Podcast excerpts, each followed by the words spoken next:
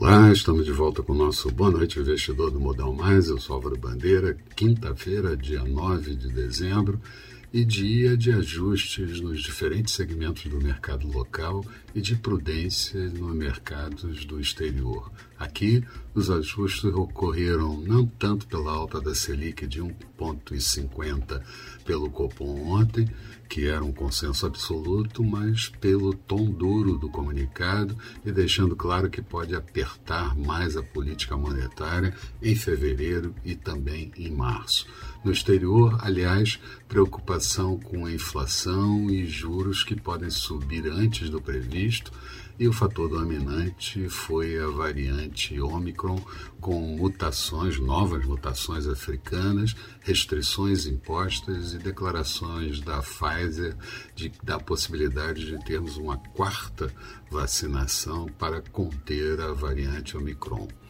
No dia contra a corrupção, dirigentes internacionais fizeram um pacto pela democracia com a União Europeia, dizendo que devemos mostrar que a democracia teve poder de enfrentar os desafios globais. Aliás, a Alemanha fez coro com outros países desenvolvidos, advertindo a Rússia que, se houver invasão da Ucrânia, haverá também retalia retaliações do lado político e do lado econômico.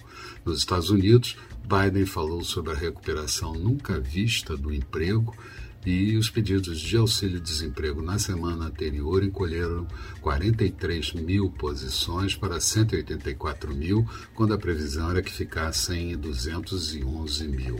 Lá, os estoques no atacado do mês de outubro expandiram 2,3%.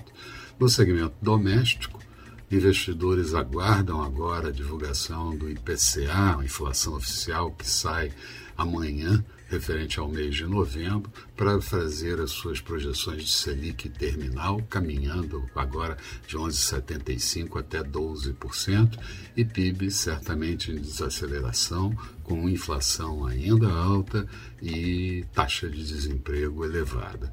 Bolsonaro voltou a xingar o governador João Dória em eventos por exigência de passaporte vacinal, emitiu o decreto definindo critérios para publicidade e emendas do relator e também foi divulgado o PL, projeto de lei cambial, que vai facilitar bastante uh, todas as instruções e todas as normas cambiais.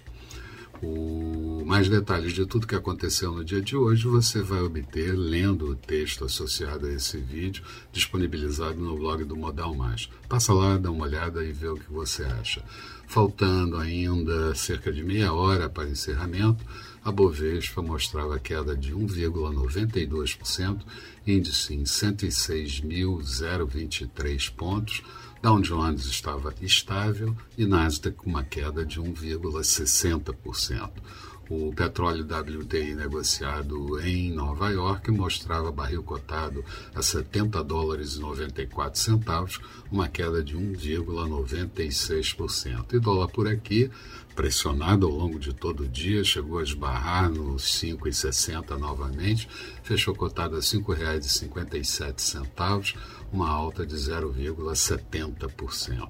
Amanhã Vamos ter, como eu disse, a divulgação da inflação oficial pelo IPCA de novembro, sai também a inflação pelos preços ao consumidor, o CPI, na Alemanha e nos Estados Unidos em novembro, e ainda nos Estados Unidos a confiança do consumidor de Michigan referente ao mês de dezembro.